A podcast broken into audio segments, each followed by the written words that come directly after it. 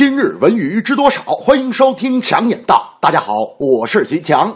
作为二零一六年上海广播节的重头戏，一场由上海戏曲广播联合全国十八家电台举办的全国曲艺大会，近日在上海兰心大剧院上演。从观众熟悉的京韵大鼓单弦二人转山东快书、上海说唱，到久战华北少来江南的陕西说书、河南坠子乐曲、琵琶弹唱、大同数来宝、湖南常德丝弦等，这场演出汇聚了全国十八个曲种，各个带有鲜明地域特色的地方曲种轮番上阵，是近年极为少见的全国曲艺盛会。让大家熟悉和了解传统文化，让稀有剧种变成雅俗共赏的大众艺术，是广播人始终追求的目标。九州百戏作为广播公益项目，在两年的时间里，从线上到线下两个方面切入，以独特的文化视角、多样的表现形式，为听众介绍和解读来自全国各地的戏曲剧种和曲艺品种。推出的全国稀有剧种展演活动，引发了社会各界。对中国古老戏曲艺术在当下社会生存发展的关注与思考。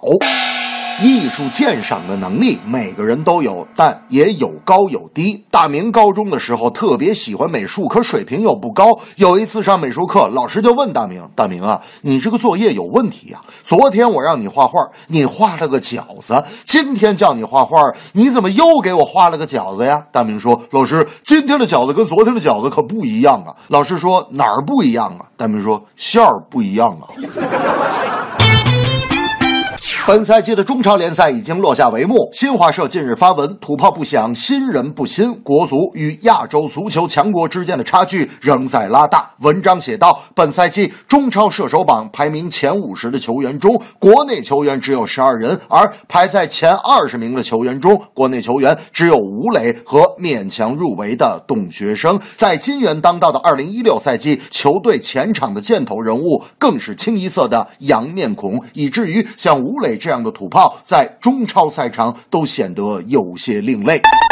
国内球员的生存空间因外援的强势进一步被压缩，年轻球员能够觅得上场机会的更是门可罗雀。九三年以后出生的这批球员虽然已经开始登上舞台，但真正在联赛中坐稳主力位置的仍然是凤毛麟角。在未来，中超联赛既需要不断提升联赛的质量、档次与吸引力，也要在引进外援和培养使用本土球员上做好平衡，这样才会让中。超联赛和国家队的质量有一个更高的飞跃。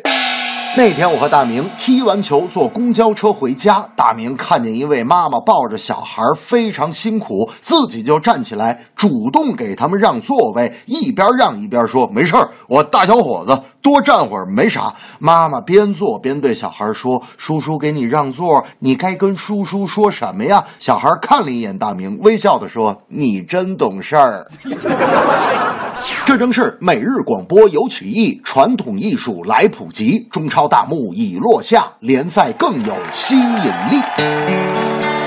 地大物博是中国传统艺术实在多，做好传播普及工作。中超联赛有好戏，本土球员要争气，争取成为球队主力。